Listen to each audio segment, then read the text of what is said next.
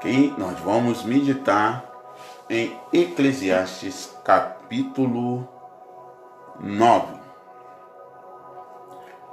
Vamos ler primeiro alguns versículos. Diz assim o versículo primeiro: Tenho refletido sobre todas essas coisas para chegar à seguinte conclusão: os justos e os sábios, com seus feitos, estão na mão de Deus.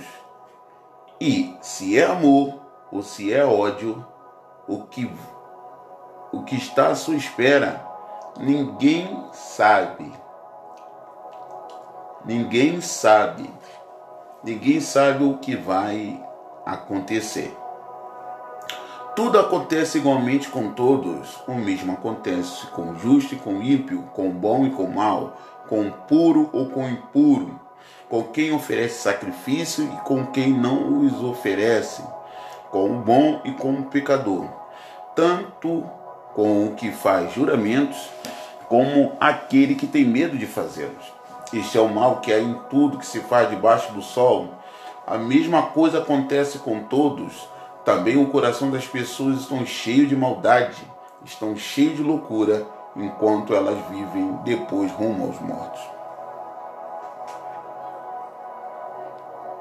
Salomão, a gente sempre fala que Eclesiastes está idoso, já viveu muito, já teve muitas experiências. E ele traz reflexões importantes. É, de uma maneira um pouco mais simples, as pessoas leem isso e falam, então o que, que adianta ser bom, o que, que adianta ser justo, o que, que adianta andar no caminho do Senhor se tudo sucede para quem é bom, para quem é mal, para quem é impuro, para quem é puro e para quem é impuro. Irmãos, tudo está na mão de Deus e Deus está no controle de tudo. Ainda que Deus deixou tudo para que aconteça para aquele que o serve e para aquele que também não o serve. Existe uma coisa muito interessante para aquele que o serve, é algo chamado graça para resistir os momentos difíceis. Todos batalham. É, nem toda, as portas não vão abrir para todo mundo. Mas aí que entra a maturidade da fé. A porta não abrirão para todos, até aquele que tem a chave abrir a porta, porque se ele abrir, meu irmão, ninguém fecha. Então Salomão, ele faz um retrato de que tudo Deus tem um controle. Então vai acontecer com o ímpio, vai acontecer com o justo, vai acontecer com o puro, vai acontecer com o impuro. É Ele que está no controle de tudo, de todas as coisas. É Ele que está no controle. Por isso que ele diz que no coração das pessoas está cheio de loucura, enquanto elas vivem, porque existe um momento que nós, em nossos momentos de fraqueza, muitas das vezes nós queremos é, ficar triste, murmurar, desistir, entre outras coisas. Então, devemos entender que o Senhor, Ele está no controle de tudo. E por Ele estar no controle de tudo, tudo está debaixo da ordem dele e ele vai fazer com que tudo venha agir para que o propósito dele aconteça. E aí que vem a maturidade. Por mais que algo sucede o justo o ímpio, mas os justos vão andar em direção ao propósito do Senhor. E quem anda em direção ao propósito tem a convicção que tem testemunho, bênção, graça, vitória, para poder contar. O versículo 4, que vai continuar, vai dizer assim: ó, Para aquele que está entre os vivos, há esperança, porque mais vale um cão vivo do que um leão morto. Então você vê que ele primeiro ele pinta um quadro real, um quadro que tudo sucede a qualquer pessoa, mas ele diz que existe a esperança para aquele que está vivo. Né? Parafraseando Jó, que diz, né, que ainda há esperança para a árvore que foi cortada e o seu tronco foi lançado no pó. Mas contudo, ao cheiro das águas, brotará e produzirá os seus renovos. Olha que coisa tremenda. acontece para o justo, para o ímpio, mas aquele que tem esperança. Tudo pode acontecer, tudo pode mudar. Uma virada está pronta a acontecer. O versículo 6 vai dizer assim, ó, porque os vivos sabem que vão morrer, mas os mortos não sabem nada, não tem nenhuma recompensa a receber, porque a memória deles já é no esquecimento. Está falando que da brevidade, a pessoa morre e foge do pensamento das pessoas. Vai ficar mais no pensamento da parentela. E ele também está dizendo isso porque o mundo sobrenatural, irmão, o mundo sobrenatural é tremendo. A gente tem muita teoria, né? Mas o que realmente acontece no mundo espiritual? Vai ver um curso dos profetas aí, fica ligado. Amor, ódio e inveja para eles não existe mais para os mortos. Eles estão afastados para sempre de tudo o que se faz debaixo do sol, ou seja, eles estão em outro ambiente, estão num outro mundo, né? Quando a pessoa morre, ela deixa de fazer parte desse plano que nós vivemos, então vai para outro lugar. Então Salomão está dizendo que a morte, de uma maneira é, é, até poética, é o fim de um ciclo. Mas por que, que ele está falando isso? Agora você vai entender o porquê ele está falando isso. Porque ele vai dizer assim ó, no 7, portanto, vai com uma com alegria o seu pão e beba com prazer o seu vinho, pois Deus já se agradou do que você fez. Que as suas vestes sejam sempre brancas e que nunca falte óleo sobre a sua cabeça. Aproveita a vida com a mulher que você ama todos os dias da sua vida fugaz que Deus lhe deu debaixo do sol. Porque esta é a parte que lhe cabe nessa vida pelo trabalho com que você se fatigou debaixo do sol. Então ele falou isso tudo que eu falei antes, para chegar aqui para que você coma com alegria o seu pão. Viva com alegria aquilo que você conquistou até o dia de hoje. Hoje, dia 9, viva esse dia com alegria, coma com alegria, beba com alegria. Quando fala de vinho, era costume daquela época beber vinho, entendeu? Era costume naquela época beber vinho, não vou entrar no mérito se a pessoa pode ou não pode, todo mundo aqui é adulto. Então está falando de você celebrar, celebrar a vida. Celebre a vida.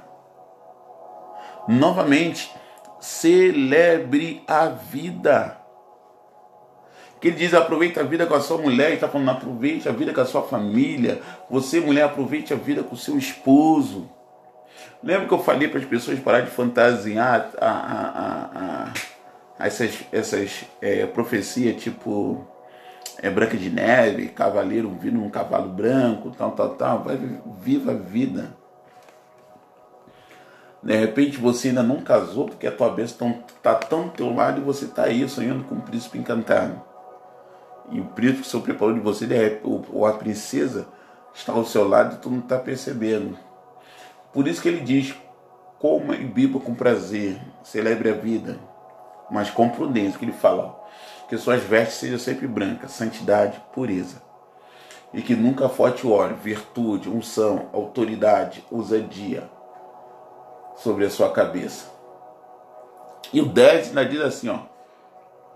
Tudo que vier às suas mãos para fazer, faça-o conforme as suas forças porque na sepultura, que é para onde você vai, não há obra, nem, nem projeto, nem conhecimento, nem sabedoria alguma. Tudo que vier, faz conforme sua força. Não é desculpa para não fazer. Mas faça conforme a sua força. Se você já fizer a uma pessoa, você já está conquistando o universo inteiro. Faça conforme a sua força. Tenha a sua vida com seus parentes, tenha a sua vida com seus familiares. Celebre a vida, mas tudo que vier, faça conforme a sua força. Isso fala de força para decidir, força para encarar, força para ir para frente, força para superar esse momento, força para viver a virada do eterno na sua vida. Força, faça conforme a sua força. Salomão ainda vai dizer no 11: Vim ainda debaixo do sol que os mais rápidos nem sempre ganham corrida, porque corrida não é velocidade, é constância.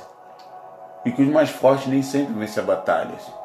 Que os sábios nem sempre têm pão, e que os prudentes nem sempre têm riqueza, e que os inteligentes nem sempre são honrados, mas que tudo depende do tempo e do acaso. Tudo depende de escolhas de outras pessoas também. Pois ninguém sabe a sua hora. Assim como os peixes que são apanhados na rede traiçoeira, e como os pássaros que são pegos na armadilha, assim também os filhos dos homens se enredam no tempo da calamidade, quando, quando, quando esta cai de repente sobre eles. Por isso que ele falou de esperança. Todo mundo aqui já passou por momentos difíceis, não já, irmão? Eu lembro de 2013. Meu tio Adolfo tinha falecido, um mês depois eu caí doente, meu pulmão começa a derreter. Estou vivo por um grande milagre da paz do Eterno. Isso aconteceu do nada, mas Deus deu vitória. Deus te dá vitória. Deus está te concedendo vitórias. Aleluia, glória seja dada a Jesus. Também vi, 13, também vi este exemplo de sabedoria debaixo do sol que me pareceu excelente. Havia uma pequena cidade onde moravam poucos homens. Um rei poderoso atacou a cidade, cercou ela e levantou-se contra ela grandes rampas de ataque. Nessa cidade se encontrava um homem pobre e sábio que poderia ter livrado a cidade com a sua sabedoria. No entanto, ninguém se livrou daquele pobre. Isso nos ensina uma grande humildade. A gente conhece tanta gente. E será que a gente não tem esquecido de pessoas? Geralmente as pessoas esquecem de nós, né, irmão? Mas será que não temos esquecido de alguém? É algo para se pensar. Então eu concluí que a sabedoria é melhor do que a força, mesmo que a sabedoria do pobre seja desprezada, as suas palavras não sejam ouvidas. As palavras do sábio ouvidas em silêncio valem mais do que os gritos de quem governa entre os tolos. Nós vivemos um tempo que é mais fácil você dar ouvido a algum famoso do que uma pessoa simples que congrega ou uma pessoa que, que habita na sua casa. Dê ouvido aos simples. Eles têm muito ao que ensinar. Melhor a sabedoria do que as armas de guerra, mas um só pecador destrói muitas coisas boas. Medite nessas palavras. Veja até que nível ela fala com você. Porque o Senhor hoje está falando para você: tem esperança, viva a sua vida, tenha esperança. Mantenha suas roupas brancas. Não forte olhos sobre sua cabeça. E se você se encontra em luta, procure respostas. Não saia aí para Instagram, apóstolo fulano de tal, pastor coach ciclano de tal. Pode ter alguém que não é tão conhecido, não tem tanta fama que tem uma chave para te entregar que vai mudar a sua vida.